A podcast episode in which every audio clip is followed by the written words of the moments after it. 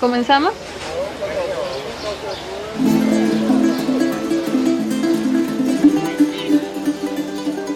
Sí. No me percaté, me inscribí. La cosa es que he ido, hemos llegado a Santa Cruz, hemos con unos amigos también y he muerto.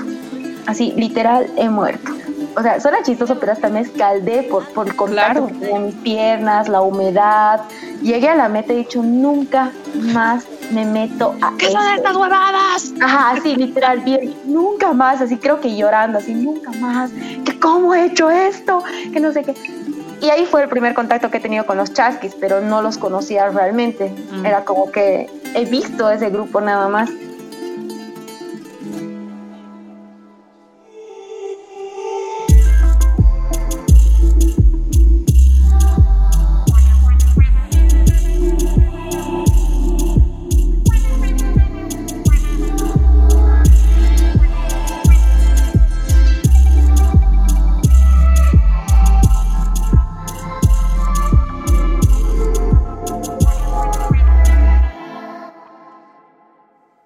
Así como una buena charla puede surgir de la nada, en el momento menos esperado y en el lugar a veces menos apropiado, este podcast nace en mi cocina en tierra extranjera mientras añoraba y saboreaba la idea de un delicioso vaso de api caliente, acompañado no solo de un despampanante pastel, sino también de la compañía misma de seres con los que uno logra compartir momentos preciados e inolvidables. Debido a que con añorar no me basta, decidí ponerme las pilas para materializar mi deseo y crear mi propia versión de lo que sería una combinación épica entre tertulia y buen vivir. Es así que nace Charlas de API con Pastel. Las personas que entrevisto son personas que de alguna forma, ya sea a través de sus acciones, escritos o a través de la interacción misma que he podido tener con ellos a lo largo del tiempo, han logrado despertar muchísima de mi muy peculiar y latente curiosidad. Mi nombre es Laura, soy un pastel y te invito a degustar de estas buenas charlas de API con pastel. Welcome, welcome, bienvenidos, bienvenidas a todos, todas a un episodio más de charlas de API con pastelito. Este es el episodio número 9 y oh my god, qué locura pensar que ya van a ser 10 los lunes que he compartido con ustedes historias y conversaciones a las que me gusta denominar como conversaciones de impacto extraordinario. Qué lindo, realmente se siente súper, súper bien. Hoy les traigo una charlita súper activa y estimulante de la mano de Paola Ustaris, chasquita condista cochabambina silpancho lover, cuya pasión por el deporte y la enseñanza la han acompañado incondicionalmente durante su travesía en este, en este mundo. La PAO ha hecho de sus hasta el momento 29 años de existencia un proceso de aprendizaje constante y activo que se refleja en todito lo que ella hace. En esta primera parte del episodiazo que grabamos juntas, recorrimos su trayectoria como aprendiz, campeona y maestra de taekwondo. Enseñar es un arte, un arte que demanda muchísima humildad, humildad que ella ha podido cultivar en base a su involucramiento con, eh, los, con las distintas disciplinas que ella ha practicado desde, desde temprana edad. Y para no perder la tradición, se ha ido reflejando en disciplinas distintas, como la del entrenamiento funcional, porque sí, la PAO también es instructora de entrenamiento funcional es una máquina. Así que sin alargar más la cosa, les presento a Pau Staris. Pau, querida, qué lindo tenerte en el podcast. Ah, mil gracias por estar aquí, dedicándonos una fracción valiosa de tu tiempo. Yo sé que bien podrías estar eh, subiendo por algún cerro o, o, qué sé yo, partiendo unas tablas así súper, súper eh, intensamente. Así que no tienes idea de lo, lo, chocha que me hace poder tenerte conmigo aquí, aunque sea a la distancia, para que le casquemos una buena charla. Gracias, Lau, más bien por la invitación. Yo feliz de, de poder compartir tiempo contigo, sí, aún a la distancia hasta de verte. ¿ya? Sí, de tanto tiempo, ¿no? Sí, demasiado. Pau, eres una eh, de las mujeres cuya energía y, trayectoria siempre he encontrado fascinante. ¿sabes? Porque parecería que siempre estás en algún lugar mágico, así, rodeada de naturaleza, de paisajes. La cosa es que siento un tipo de conexión interesante y bueno, he dicho, quiero explorar más y enos aquí. Y dicho y hecho, la última andada en la que te he visto a través de las redes sociales, porque es el único tipo de conexión que tengo yo con la gente allá en, en Bolivia, eh, ha sido completando un 17K de la ruta Inca Racay, si no me equivoco, ¿verdad? Y he visto que has hecho, eh, has hecho esa actividad junto a la agrupación de los Chasquis. Y quisiera que nos cuentes acerca de esta agrupación de ricos changos y ricos changas, cómo han llegado a tu vida, quiénes son los Chasquis. A ver, los Chasquis en realidad es un grupo de corredores entre profesionales y aficionados que les encanta todo lo que es correr, ¿no? Eh, más, más se enfocan específicamente en todo lo que es el trail running, pero igual le metemos pues a todo tipo de carreras. Esto es interesante, ha sido fundado el, en 2016, más o menos en octubre, de un grupo de amigos en La Paz eh, que participaban en una famosa chasqui maratón que se hacía allá en La Paz. Entonces, como ya se conocían, empezaron a hacer contacto, dijeron que crearemos un grupo y de ahí poco a poco se ha ido expandiendo. Entonces, eh, yo he llegado a, ser parte de los chasquis después, más o menos para 17, 18 aproximadamente, no tengo una fecha certera, que ha sido por pura coincidencia de la vida que, hemos, que hemos logrado conectar, ¿no? Ahorita los chasquis, en realidad somos un grupo de corredores, como te digo, a nivel nacional. Ya somos como 60 integrantes entre La Paz, Cochabamba, Santa Cruz, Tarija. Tenemos también en Estados Unidos y en Costa Rica también, eh, todo un grupo de amigos. Y la verdad es que más que un grupo, es como una familia. Mm, una comunidad, ¿no? Es una comunidad que hace actividades muy aparte de correr. También tratamos de hacer actividades en aporte al medio ambiente. Alguna vez hemos hecho actividades como los famosos plugins o cuando hacíamos alguna ruta corriendo, bueno, nos llevábamos las bolsitas y cargábamos lo que podíamos de basura. ¿Por qué? porque justamente nosotros somos personas que corremos en, la naturaleza, entonces tenemos que cuidarla, ¿no? Entonces tenemos que buscar también ser personas eh, que aporten algo a la sociedad como corredores y como asociación o como grupo de, corredores, ¿no? Genial, súper. Eso mismo te iba a preguntar, como agrupación, aparte de, de, practicar el correteo intenso, ¿a qué más se dedica? y bueno, ahora ahora que me has dicho, son también ecologistas. ¿Cómo es que ustedes interactúan a través de la distancia como agrupación? Mira, hemos empezado, obviamente tenemos el famoso grupo de WhatsApp, hemos tratado de abrir las redes sociales de manera bien básica, todos lo manejamos. Por ejemplo, tenemos dos personas que se encargan de todo lo que es el, em, Twitter, Facebook, yo me encargo de una de otra manera del Instagram. Tenemos ya una directiva en realidad que hemos tenido que estructurar hemos puesto reglamentaciones, hemos puesto normas, eh, hemos llegado a, dar aportes mínimos para en el caso de que, digamos, tenemos alguna competencia y algún competidor ha clasificado y no está con las disposiciones económicas para, mm. para participar, entonces nosotros lo colaboramos con ese pequeño aporte, ¿no? Entonces se ha vuelto una estructura, ya, tenemos una estructura bien, bien compuesta y muy bien organizada, entonces más bien el hecho de vernos, o sea, es como que ponte este, esta carrera de Incarraca y, por ejemplo, era como que, chicos, hay carrera, ¿quiénes van a venir? Yo, yo, yo, era una emoción así, los voy a ver al fin.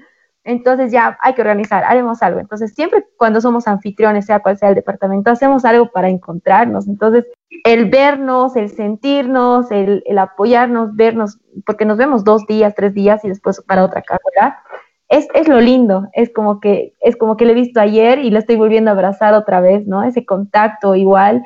Entonces somos una, una, una agrupación muy linda, la verdad es que yo muy agradecida de, de haber encontrado ese club, ¿no? Es, es genial encontrar gente con, con la que puedes compartir aficiones, es como encontrar gente que habla tu mismo idioma, porque a veces uno anda por la vida así como que, ay, o sea, nadie me entiende, pucha, no, no lo logro, la gente no, no, no puede entender lo que está pasando por mi cabeza o la gente no quiere hacer algo acompañándonos o qué sé yo, ¿no? Entonces es algo muy valioso de poder encontrar. Sí, es, es increíble. Es, yo digo, son unos locos, ¿ya? Entonces es como que alguna vez alguna carrera, chicos, no sé cuántos kilómetros va a hacer, metele las que tú quieras, la vas a lograr. Y yo, así ya chicos, la más cortita, no, métele, tú puedes. entonces hay esa, motivación entre todos, entonces es lindo, es lindo tener esa, esa misma dirección con, mismas, con las mismas personas, ¿no? ¿Y cómo, has, cómo ha sido que has empezado a, a, hacer las carreras pedestres? ¿Qué te ha llevado a explorar esa disciplina? Mira, yo inicialmente en colegio, me acuerdo que con una de mis compañeras de colegio nos hemos inscrito a la Asociación de Atletismo solo para ir a dar vueltitas al estadio. La cosa es que no, a mí me encantó la pega, ¿ya? Entonces, eh, cuando ya, ya estaba en la universidad, me daba un tiempo, no todos los días, de ir a trotar y dar unas vueltitas en el estadio. O sea, bien aficionada, era porque me gustaba nada más, ¿no? Ya después empecé a dar clases, eh, justamente después vamos a hablar de entrenamiento funcional, y uno de mis alumnos me reta a una carrera que era en contra, eh, carrera de, los, de la diabetes, algo así. Y, y ha sido mi primera carrera que participé y me gustó. Entonces de ahí ya no dejé de ir a las carreras pedestres. Y ya es otra historia de igual del trail. Era como que había una carrera en Santa Cruz. Tengo un amigo que, que también hace todo lo que son las carreras de Ironman. Me dice una carrera, te deberías animar, tú la logras. Y yo, son 26 kilómetros, era, era el Vulcania, 26 kilómetros el 2017. ¿Ya? Entonces, obviamente en mi cabeza pensaba, como ya había corrido pedestres, yo me sentía en la capacidad de que iba a poder correr cualquier carrera. Pero no me había percatado de que era pues con desniveles, subidas y bajadas y una tortura total, ¿no? Sí. No me percaté, me inscribí. La cosa es que he ido, hemos llegado a Santa Cruz, fuimos con unos amigos también y he muerto. Así, literal, he muerto o sea, suena chistoso, pero hasta me escaldé por, por el contacto que tenía mis piernas, la humedad. Llegué a la meta y he dicho, nunca más me meto a ¿Qué son estas huevadas? Ajá, así, literal, bien, nunca más, así creo que llorando, así, nunca más, que cómo he hecho esto, que no sé qué. Y ahí fue el primer contacto que he tenido con los chasquis, pero no los conocía realmente. Mm. Era como que he visto ese grupo nada más. La cosa es que al día siguiente, o sea, era como que una película hecho, wow, o sea, me encantó al día siguiente, después de haber sufrido, ¿no? Así, y le contaba a mi mamá y le decía, así, que no sé qué, que íbamos por lugares, por senderos, por lugares que ni pasan los autos, verde, hermoso, le mostraba las fotos y decía, no, esto me gusta, lo voy a volver a repetir. Pero si has llegado torturada, yo, lo voy a repetir. de poco a poco, yo creo que, no sé, siempre hablo de la conexión, la gente llega a conectarse, ahí los he conocido y de la nada aparecí siendo chasqui. ¿Y qué, qué son las cosas que más te gustan de, correr, aparte de, lo que has mencionado de la naturaleza? Creo que hay dos situaciones que, que las he pensado. La primera, cuando tú vas y corres sola, creo que tienes tiempo para vos. Y vas pensando, vas analizando, se te vienen situaciones en la cabeza, entonces es como tiempo para vos, de vos y del disfrute, ya sea donde estés trotando, donde estés corriendo. Cuando vas en grupo es esa confraternización o ese apoyo que estás teniendo con los chicos, ya vamos, dale, no te rindas, o ese contacto, o esa misma pasión de que, ay, mira, qué lindo se ve, no sé, el paisaje, o sacame una foto, ¿no? Mm. Entonces, creo que es una, para mí es una sensación de relajación. Cuando yo estoy así muy saturada con el trabajo o, o, algún tipo de situación emocional, busco ir a, a, trotar, no necesariamente sola con algún amigo, pero busco salir un rato dar un pequeño trote, o igual entrenar, eh, me, relaja mucho. Entonces, para mí es, es, es, es mi momento. Y, y, por lo que estoy viendo, o sea, esa transición que ha habido de pasar de simplemente salir a trotar a ya correr a nivel competitivo ha sido bien, bien natural, ¿no? Como que bien orgánico. Sí, ha sido bien interesante. Eh, bueno, como tú sabes, yo también he hecho el, el taekwondo, entonces era como que de competencia he salido a competencia. Entonces era chistoso porque igual mi mami me decía, o sea, tú nunca te vas a salvar de competencias. y, mm. y, los resultados eran buenos, o sea, a un inicio eran buenos y sin mucho esfuerzo. Entonces ahí he dicho, aquí, me, me, aparte que me gusta, puedo darle más. Entonces es ahí donde ya empieza, em, empiezo a ser parte de las Chasky Runners y los chicos tenían información, chicos, hay competencia aquí, hay competencia allá, participen, entraremos. Entonces yo decía, voy a ir, voy a ir, voy a ir, con tanta seguridad que iba y unas tres veces que he competido he sacado podio entre primer, segundo y tercer lugar. Súper, genial. ¿De qué disfrutas más cuando te dicen competencia? O sea, ¿qué es lo lindo de competir para ti? Es un reto. Es como que estás en una situación, o no sé si a mí, a mí me pasa, para mí es un reto más para la PAO. para ver lo capaz que es. Es como cuando tú rindes un examen y te mm. sacas buena nota y te sientes feliz, porque hasta a veces dudas de tus capacidades y esto te da la claridad de que realmente eres una persona capaz de hacer todo lo que te propones, ¿no? Entonces, no necesariamente llegando a, ser los primeros, pero sí terminándolo, esa satisfacción de llegar a la meta y decir, lo logré, lo logré porque puedo, porque soy capaz y, soy, un, soy una capa. Entonces creo que es eso, creo que es más esa parte, digamos. Sí, porque no, por lo que estoy escuchando, no es solamente el hecho de, salir primera, segunda, tercera, sino de hacerlo, ¿no? Sí, de terminarla. Mira, te cuento súper rápido esto del Inca y por ejemplo, no me he ido bien. Me he descompensado en la subida, pero, pero mi cabeza era, no, tengo que terminar, voy a terminar, no voy a parar. Entonces yo creo que mi, pedía a Diosito, pedía a todos y decía, tengo que recuperar, tengo que recuperar, tengo que recuperar. Ha habido un punto en el que he recuperado y justo en la bajada sí le he metido un tipo Speedy González como si no hubiera un mañana, por lo menos para recuperar y mm. llegué a la meta. O sea, he terminado la carrera. Obviamente he dicho ya, bueno, ya sabemos qué es lo que hay que mejorar, qué es lo que hay que alimentarnos mejor, muchas cosas, ¿no? Pero lo terminé. Entonces siempre sacas una conclusión después de cada competencia buena o mala, es como una autoevaluación para vos. Entonces, creo que es, eso es lo que me gusta también, es como que entro en un momento de análisis de la PAO, digamos. Que, te mires, ¿no? Me, mido, te, o sea, ves qué cosas has mejorado, qué cosas tienes que seguir mejorando, pero obviamente siempre sin darse palo, ¿no? Porque a veces solemos dar la pucha, la has hecho mal, que no sé qué, no. Decir, bueno, esta vez no lo he hecho bien, la siguiente tengo que mejorar me voy a relajar más, me voy a esmerar más, voy a correr más, eh, me voy a alimentar mejor, o sea, mil cosas, pero a la buena, ¿no? De buena manera. Y, a ver, yo a nivel, a nivel personal te cuento de, yo no, no soy de las que corre como tú, digamos, pro, pero soy como una corredora más, más eh, de temporadas, ¿ya? Me gusta correr en la, en la primavera y en el verano acá. Y en, en Bolivia jamás, jamás corrí porque yo odiaba correr.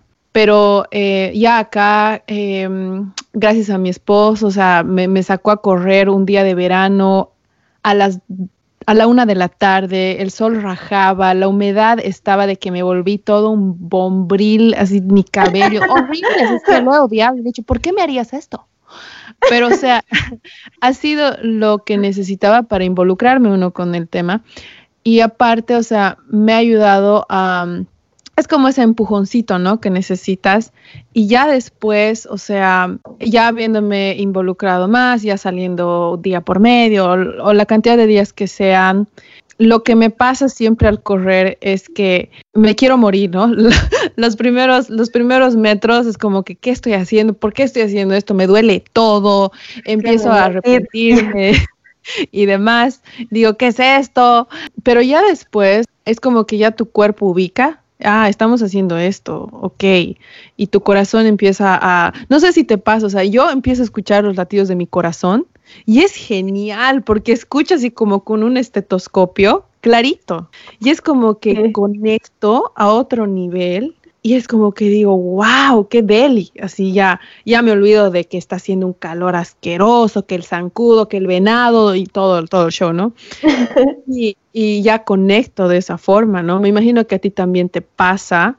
Y, y bueno, como, como todo, o sea, eso lo he aplicado igual a la vida en general, porque, o sea, como en toda situación nueva, o sea, los primeros pasos son los más difíciles, ¿no? Pero una vez ya que dejan de ser los primeros pasos, los primeros metros o los primeros días de cualquier actividad nueva en la que te estés involucrando, o sea, la actividad se vuelve más llevadera y hasta emocionante, ¿no? Exacto. Y, eso es lo lindo, o sea, a mí igual, justo lo que tú dices, lo del cuerpo, yo, por ejemplo, me gusta correr cuando son carreras trail o cuando me voy al campo, tiene que ser sin música, porque escucho hasta, tú dices, hasta el sonido, o sea, una mezcla entre tu cuerpo cansado, sientes tu cuerpo, escuchas tu corazón y escuchas la brisa de, la, de los árboles, que algún pajarito y una cosita, entras en detalle. O sea, o yo, yo en realidad soy bien detallista, me encanta ver, no sé, el cambio de, de la, del ambiente, digamos, de más arriba con la montaña, que es, que es más frío, que los árboles aquí son más verdes, allá son pinos, entonces mm. ese contacto directo, pucha, te relaja tanto y te ayuda mucho en tener la sensibilidad igual en los movimientos y, en, en, tu entorno. Te ayuda mucho. Sí. Es como que igual tus sentidos se agudizan. Si eres una persona, persona así perceptiva y muy de estímulos externos, es como que, wow.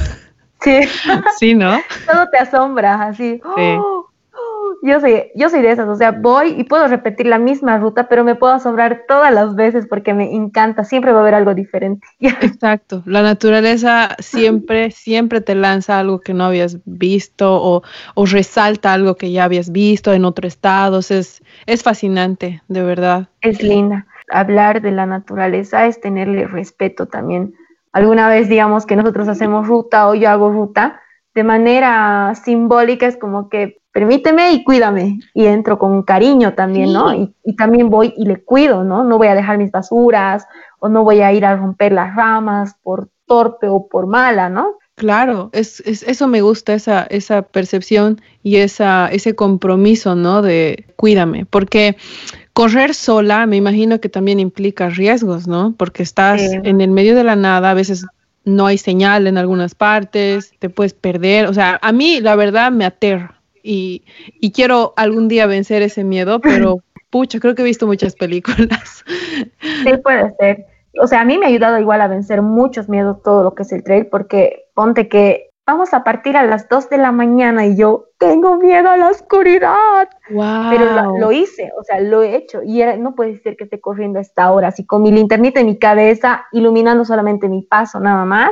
Qué genial. ajá, entonces, era que estaba en medio de la nada y estaba yo sola corriendo sin nadie detrás ni delante mío, entonces tenía que seguir la ruta sola, ¿no? Entonces te ayuda a afrontar muchos miedos. O sea, ahorita yo, por ejemplo, voy, apago la luz de mi cuarto y corro a mi cama, ¿no ve? Pero mi mamá dice, ¿cómo haces eso si ya has corrido a las 2 de la mañana en medio de la nada? Pero es chistoso, pasa. Ahora, como, como deportista, en este caso como, ¿cómo se dice? O sea, te, te digo corredora, ¿qué te diría? Corredora. Como corredora, ¿cuáles son los hábitos que has cultivado? Em, como te decía, más respeto y amor a la naturaleza, esencial. He aprendido a cuidar mucho más mi cuerpo, a valorarlo más en realidad y eh, a ser más constante en los, obviamente cuando ya he empezado lo que es correr, ser un poco más constante en los entrenamientos, mantener mi cuerpo en movimiento. Entonces, creo que esos han sido los puntos más esenciales que me han traído el trail, el trail, running.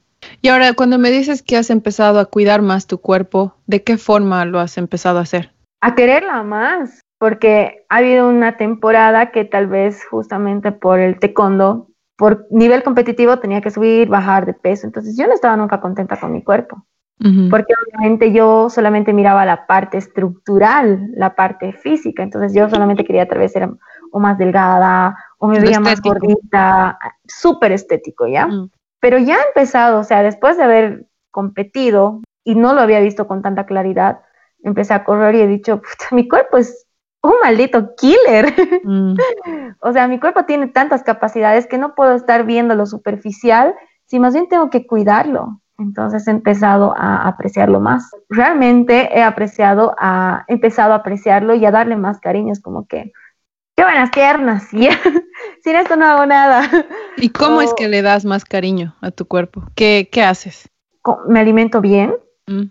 Si hay un día que me antojo comer una hamburguesa, pues la como sin, sin, sin, pensar en que me va a traer un kilo de más, me va a traer medio kilo, no, lo disfruto. También obviamente cuido mi cuerpo con, con hábitos alimenticios, el entrenamiento. Eh, igual si mi cuerpo habla, el cuerpo, tú sabes, habla ya sea por dolores, entonces es porque algo internamente me está pasando. Entonces, es como que hago un trabajo interno y externo, ¿no? Voy al doctor, voy al fisioterapia, a fisioterapia, pero también hago terapia interna, porque tú sabes que el cuerpo también se enferma por situaciones emocionales, ¿no? Totalmente. Entonces, entonces trato de que mi, atenderle a mi cuerpo en diferentes maneras, digamos.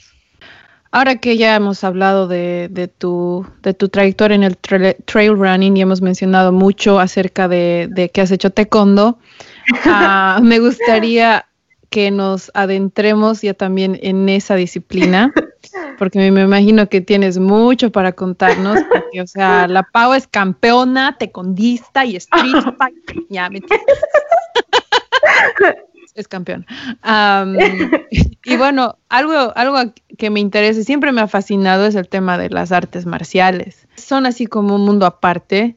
Y bueno, el mismo hecho de que sea un deporte ligado a una cultura tan poco explorada por, por los bolivianos como lo es la cultura oriental, la cultura asiática, de hecho pienso que ha limitado mucho el entendimiento integral de disciplinas como estas, ¿no? Porque no solamente es el taekwondo, está también el muay thai, el kickboxing, karate y muchas otras más, ¿no?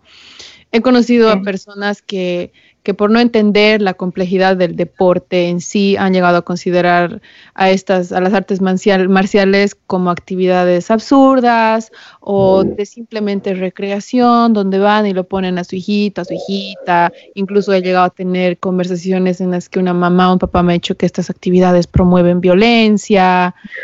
Pero ya que tengo aquí a una experta, voy a aprovechar el espacio para que según tu experiencia eh, nos llegues a explicar cuál es la lógica de este deporte tan fascinante y cuáles son los beneficios que, trae consigo. Súper. O sea, me hace bien paréntesis. me, parece gracioso porque, o sea, todos los que le conocen a la Pau, o sea, dicen, la Pau no toca pues a nadie. Entonces es justamente, dicen, es un deporte agresivo, pero, o sea, yo he competido, he peleado, pateado todo, pero o sea, externamente nunca lo he sido, ¿no? Entonces, eh, mira, la PAO en realidad deportivamente ha nacido con el taekwondo. El taekwondo es un arte marcial coreano que está específicamente estructurada para una disciplina en función a las patadas, ¿ya?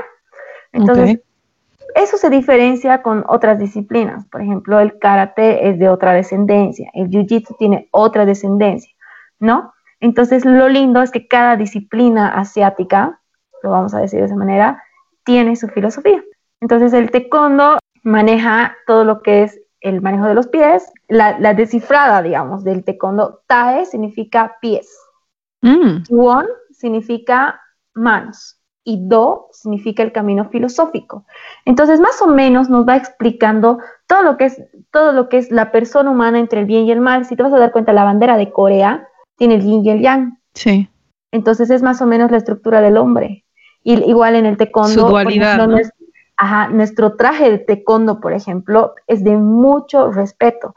Entonces es como que tu polera, tu pantalón y tu cinturón eres tú entre el medio del bien y del mal. ¿Me entiendes? Ah. Suena, suena medio raro, ¿no? Pero es que es así no es que es bien simbólico. Ajá. Entonces tu cinturón, por ejemplo, no está como para que juegues, como para que te lo cuelgues. Tu cinturón eres tú, entonces tú te tienes que respetar en función al grado que tú eres. Y si tú te respetas, obviamente tus antiguos o tus, los que están detrás de ti te van a respetar. Entonces, más o menos esa es la filosofía que manejamos del taekwondo, pero a grandes rasgos nos dedicamos a patear. es un deporte, es un deporte obviamente olímpico, ¿no? La verdad es que yo veo estrellas cada vez que me hablan de taekwondo, ¿ya? Porque realmente es algo que, que siento que no hubiera sido la Pau que es ahora si no hubiera sido el taekwondo parte de su vida. Yo he empezado pues a mis nueve años, y ahorita tengo 29, son aproximadamente 20 años que sigo ligada al taekwondo. Obviamente actualmente ya no compito, pero sí sigo metida ya toda mi generación, igual de los chicos, ya estamos metidos como entrenadores, como parte de la directiva, manejando gente. Entonces, seguimos ligados, es porque algo nos aferra a esa disciplina. Entonces, no, pues la PAO ha empezado ahí a sus nueve años. ¿Y, siempre te gustaba? Siempre me ha gustado. Eso es lo chistoso. Yo decía, ¿por qué me gustaba? O sea, ¿qué cosas no me gustaba? Más bien me emocionaba ir. Creo que era, eh, más que todo, para mí un inicio era jugar. Mm. Era algo nuevo, porque estaba en movimiento. Yo, sabes que siempre he sido bien, tenía mucha energía, bien hiperactiva. Entonces, iba al taekwondo y te hacían pues patear, que conocer algo nuevo, que era algo nuevo para mí, entonces cada vez que era nuevo era bonito. Y aparte tenía mi amiguita de colegio, que su papá era el entrenador, entonces yo feliz, pues porque ahí había niños de mi edad también, entonces... Como en casa. Como en casa, era mi casa, era mi segunda casa. Y yo me acuerdo, martes, jueves y sábado era sagrado. O sea, si mi mamá, mi mamá me castigaba si sacaba bajas notas y era solamente con el taekwondo. No vas a ir a entrenar, yo no. No. Eso era mi peor castigo, para que veas el nivel. Full compromiso. ¿Y qué era? ¿qué, es, ¿Qué es lo que más te gustaba? O, que te gusta todavía en la actualidad de, de esta disciplina? Es justamente lo que pasa igual con lo que es el círculo del trail, el círculo que tú generas o las personas que tú conoces, porque es igual las mismas personas que quieren crecer y quieren verte crecer, quieren que vayas mejorando. A mí me, a mí, a mí me encantaba ir porque tenía el mismo, como te digo, el mismo círculo de amiguitos, teníamos la misma edad, era patear, jugar, entrenar. Ya empezaron obviamente después la PAO a participar en las competencias, que un examen aquí, que un examen allá. Entonces ya iba, ya iba metiéndome en eso y ya pues la, la cosa se fue volviendo más, más seria, cada vez, o sea, ganaba una competencia, quería más. clasificaba para un nacional, quería más. Daba mi examen, ya quería dar para mi otro examen. Me preparaba para mi otro examen. Entonces, wow. creo que me gustaba ese avance que había constante. O sea, cada vez tenía que avanzar para mejorar ese avance constante. Súper. Y me has dicho que has empezado a los nueve años. ¿A qué edad has empezado a competir? He empezado a competir de manera departamental, así tipo pichangueada a mis 10 años, 11 años, así cuando era blanquito, ¿no? Pero a mis 13 años, o sea, participé en los departamentales y a mis 13 años clasifiqué a un nacional, mm. representando a, Cochabamba, ¿no? Ahí fue mi primer nacional en Sucre, mi primer viaje igual del taekwondo. Entonces, ahí es donde la, donde la situación se puso mucho más seria porque voy a Sucre, peleo, no me acuerdo si era con La Paz y Santa Cruz y salgo campeona nacional. Así yo. Wow. Entonces era como que, wow, ¿no? Entonces ya ahí la situación se puso más seria. Ya era como que me colocaba bien las metas, que, que al, año, al año ya tenía competencia, ya, ya pasaba a los juveniles, entonces ya al año juvenil, al año tengo que dar el examen, al año tengo que seguir entrenando. Esa parte ya empieza la PAO hasta sus 20, he competido hasta mis 25 años. Y era parte de tu identidad, ¿no? Sí, era parte de, de, mí. O sea, tenía que ser parte de, de, mis competencias, tenía que estar ahí presente de una u otra manera. Si no participaba yo, iba a alentar, porque era como que necesitaba eso, era chistoso, era mucha pasión, era mucho compromiso que tenía. Creo que había un punto en el que ya eh, no me, a veces no me conformaba con, mis, con, con, lo que, con lo que yo hacía o a veces dudaba de mis capacidades. Entonces, el taekwondo me ha ayudado a tener mayor seguridad y también a crecer en, situaciones en las que yo no confiaba en mí o no tenía fe en mí y veía resultados buenos, otros me decían, ahí está, o sea, ¿qué estás esperando? Y decía, sí, realmente soy buena para esto. Sabes, eso es lo lindo del deporte, es como que te, te ayuda a medirte y no necesitas ser la mejor de la mejor para darte cuenta de que puedes hacer algo porque hay, a mí me pasa cuando estoy eh, levantando pesas, por ejemplo, hay veces que digo, no, no voy a poder romper mi, el, el récord de la anterior semana o que sé yo, del anterior mes. Y voy y lo hago. Quizás no he roto el récord tanto como pensaba que lo iba a hacer con un peso mucho más, un peso más pesado, pero sí logro ir un poco más allá. Y es como que, oh, lo he logrado, o sea, sí lo he hecho. Entonces, es como que rompe esa, esa idea que tenías, ¿no? Y te lleva a un nivel un poquito más alto. Y, y no sé si es que, me imagino que esto se puede hacer a través de otras cosas, ¿no? Pero yo lo he logrado ver a través del deporte. Yo no soy tan competitiva como tú. No sé, no sé si es porque tengo algún tipo de, de problemilla ahí en mi, en mi pasado o es algo que he heredado de algún ancestrillo de por ahí, pero no he logrado eh, encontrar algo en lo que realmente me he vuelto así súper competitiva, ¿no? Pienso que soy más así de, ah, sí, sí, lo he hecho, si no, no, medio tranquilona, ¿no? Pero cuando veo esa intensidad en gente que compite así, me encanta, me encanta verlo, me encanta, ¡wow! Sí, así, uh, full porras. Pero si yo me imagino en ese lugar, me quiero morir de miedo, ¿sabes? Como que, ay, no, los nervios, Jesús. Cuando yo nadaba, o sea, he, logrado competir también a nivel nacional y me quería morir. Yo era, no, no quiero ir. Y mi entrenador era, ya Laura, deja de ser tan, tan miedosa, a ver, tanto, ¿cómo has llegado aquí? La full me tenían que hacer, ¿no? La psicológica para que ya ubicas, llegado a este lugar por tu propio esfuerzo y cosas así. Así que me, me, fascina ver y contagiarme de esa, de esa energía. Ahora, cuando empiezas a competir, o sea, de hecho, se transforman, tus entrenamientos se transforman completamente. ¿Cómo es que ha cambiado?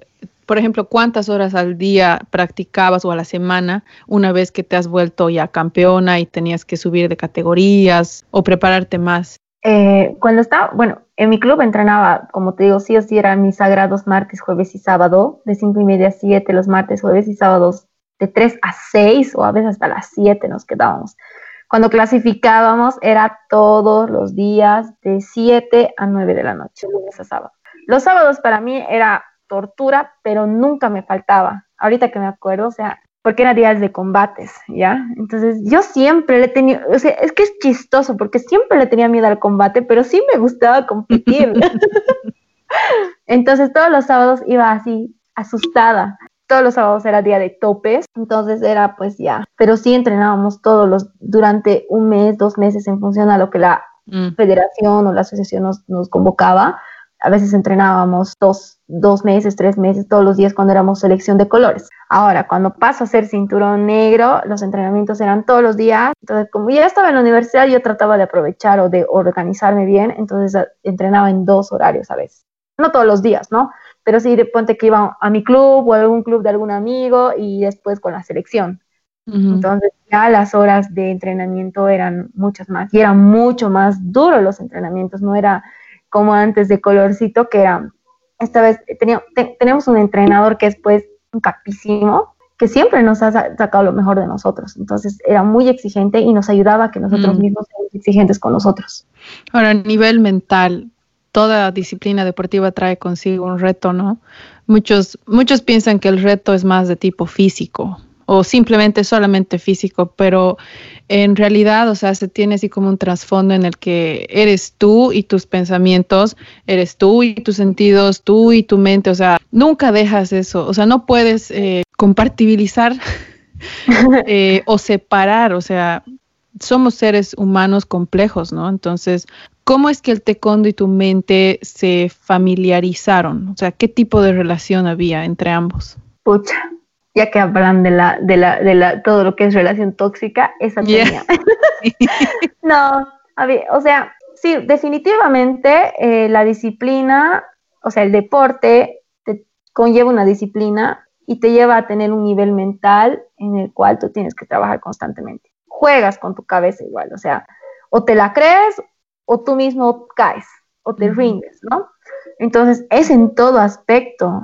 Eh, por ejemplo, por mi parte, te digo, yo siempre he sido muy exigente, muy exigente conmigo. Entonces, a veces, y, yo ahora lo que no es bueno, no me conformaba con los resultados. Quería más, quería más. Yo realmente, por una parte era bueno, me exigía, pero por otra no. Por la parte física, como te digo, por las competencias y por mi tamañito, tenía que bajar de peso, tenía que bajar sí o sí. Mi cuerpo no aguantaba tantas bajadas de peso, pero yo era tan exigente conmigo misma que, o sea, era muy radical la situación que llegaba a bajar al peso, pero, pero no me daba cuenta lo que le estaba haciendo a mi cuerpo. O sea, imagínate en una situación en la que ya estoy media deshidratada, pero estoy entrenando porque me falta bajar un kilo y todavía después de eso voy a ir a correr. O sea, a ese punto llegaba de mentalizarme de exigir, sobre exigirme, que ahí yo siento que no era amiga de la Pau, era la enemiga, era la exigente, ¿no? Obviamente ya después de la competencia, que gracias a Dios muchas veces han habido muy buenos resultados, ahí era pues la, la cuate, ¿no? Así bien, Pau, has hecho un buen trabajo, te has bajado, pero ahí ya venían las consecuencias, ¿no? Los problemas eh, de rebote, problemas en el cuerpo, cansancio físico, todo lo demás. Entonces, yo creo que hay tres tipos de retos mentales, que una es la competitiva, la que te estaba hablando, una era de responsabilidades y la otra que es con la familia. Cuando tú estás metido en un círculo o en una disciplina deportiva, por ejemplo, la competitiva es lo que te digo del pesaje, que estás buscando llegar a tu peso, el rendimiento al momento de competir, o sea, dices, he peleado, he entrenado tanto, aquí están mis resultados, tengo que darle todo por el todo, aquí es todo o nada, ¿no?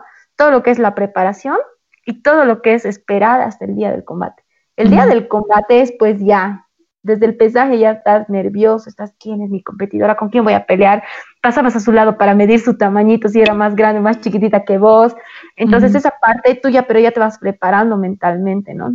Ya llegaste aquí, Entonces aquí yo pisaba el tatami, seguía nerviosa, el tatami es donde competimos, ¿no? O sea, ya llamaban mi nombre y yo seguía nerviosa. Pero por alguna razón, ya cuando entraba decían, Paolo Staris, a la, a, la, a la mesa de control, que ya te hacen el control, ya era como que, o sea, era como que ya estás aquí. Entonces me medían todo, me, pesa, me, me, me, ponían las cosas, entraba el tatami y decía, ya, vamos pues. Pokébola bien. Ajá. ya dentro del tatami, obviamente, tu cabeza juega de otra manera, o bueno, compite de otra manera, ¿no? Tú tienes que estudiar lo que vas a hacer y lo que tu contrincante va a hacer. Entonces, si tú dices, ah, su guardia es abierta, yo voy cerrada, o yo voy cerrada, él va abierta, que tengo que cubrirme más la cabeza porque me patea, voy a aprovechar esta posición para marcarle un punto. Entonces, tu cabeza, o sea, no solamente estás pateando, estás jugando con tu cabeza, como cuando estás jugando Tekken, ¿no ve? Y le presionas todos los botones, igualito estás pensando dónde vas a ir a patear, ¿no ve? Claro, sí. Entonces, en esa parte va la parte competitiva. de las responsabilidades, ahí también juega mucho la cabeza. ¿Por qué? Porque ahí influye también todo lo que son los estudios, la organización de, tu día, eh, tus actividades extras, ¿no? Entonces, ahí igual alguna vez me han debido ver en la U con mi mochila todo el día, ir a pasar clases, entrenar, CBA, volver a entrenar. Entonces, ah. era, era así mi estructura, ¿no? Y la parte familiar también, que es un reto complicado porque o tienes el apoyo o hay temporadas en las cuales tú te ausentas, pero realmente de una u otra manera te afecta, te afecta la decisión familiar o el apoyo familiar. Sí, de hecho sí, porque no eres tú solita, ¿no? O sea, sí eh, estás coexistiendo con gente que tiene expectativas, espera que espera tu presencia, tu, qué sé yo, tu involucramiento en, actividades sociales, cumpleaños, que, que anda, que, tenemos que ir a la cancha, al mercado, me tienes que acompañar y no, tengo que hacer esto o tengo que descansar así. Y me imagino, y de hecho sé que es, es complicado.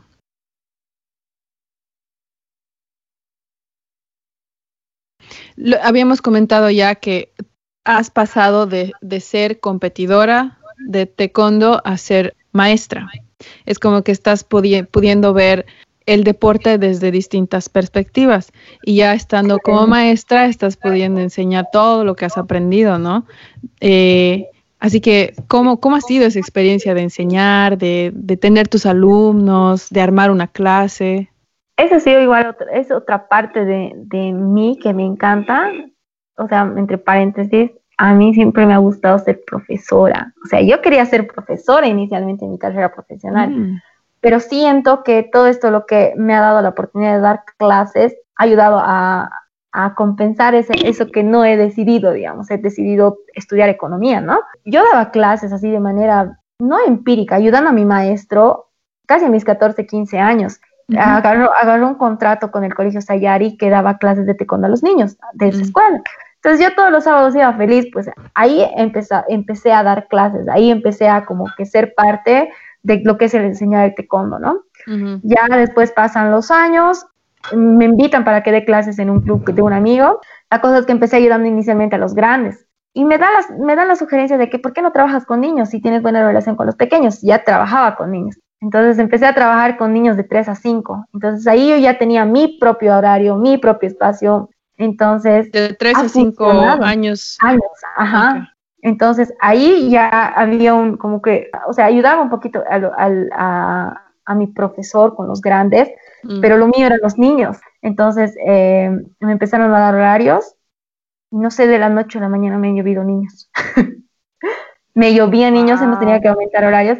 ¿Y qué me daba? Me encantaba esa energía. Creo que el hecho mira, siempre hablo de, la de transmitir y, recibir.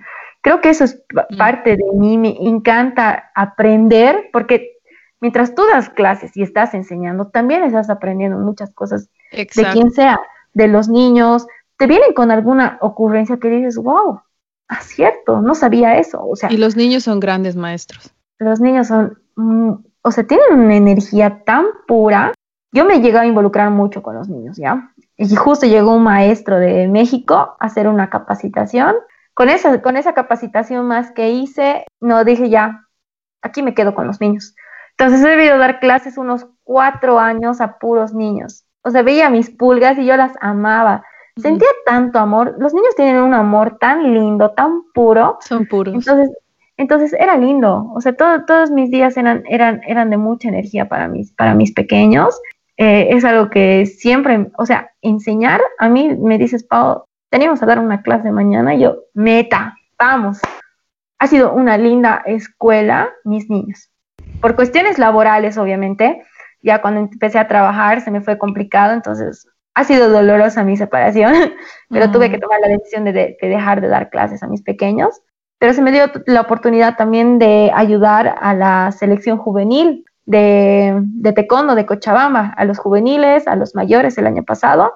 Sí, eso estaba viendo en tu Facebook. Sí, tenía que ver un nacional, pero justo vino los problemas de octubre.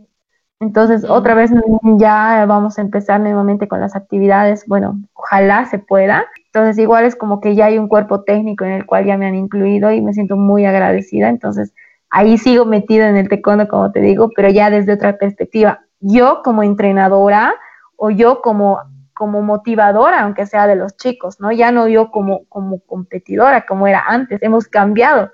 Como tú decías, ahora la PAO ve de otra perspectiva. Sí, una, una de las acciones más gratificantes es la de poder enseñar a otros, eh, de poder ayudar a otros a través de la enseñanza. Es como plantar tu semilla, yo lo veo así. Yo puedo entenderte porque he tenido la dicha también de, enseñar eh, natación a a niños, bebés, adultos, adolescentes durante un buen tiempo, casi cinco años, y realmente ha sido una de las experiencias que más me ha enseñado mientras yo enseñaba a otros.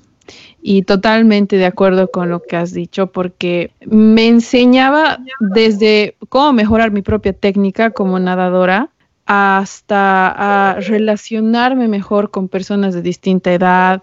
Y lo más lindo ha sido hacerlo a través del movimiento. ¿sabes? O sea, porque puedes enseñar matemáticas, puedes enseñar cuestiones más de tipo académico, pero a mí me encanta enseñar todo lo que involucra el movimiento del cuerpo. Interactuar con el ser humano en un ambiente en el que ambos simultáneamente estamos aplicando un conocimiento más técnico motriz, viendo cómo, cómo hay distintas formas en las que el cuerpo se mueve, resolviendo problemas, o sea, es muy estimulante. Y me imagino que por lo que, bueno, no me imagino, de hecho sé por lo que me estás diciendo que una sensación similar también la has experimentado tú, ¿no? A través de lo que es enseñarte condo y como ya habíamos mencionado antes, eh, súper de pasadita, todo el tema de entrenamiento funcional.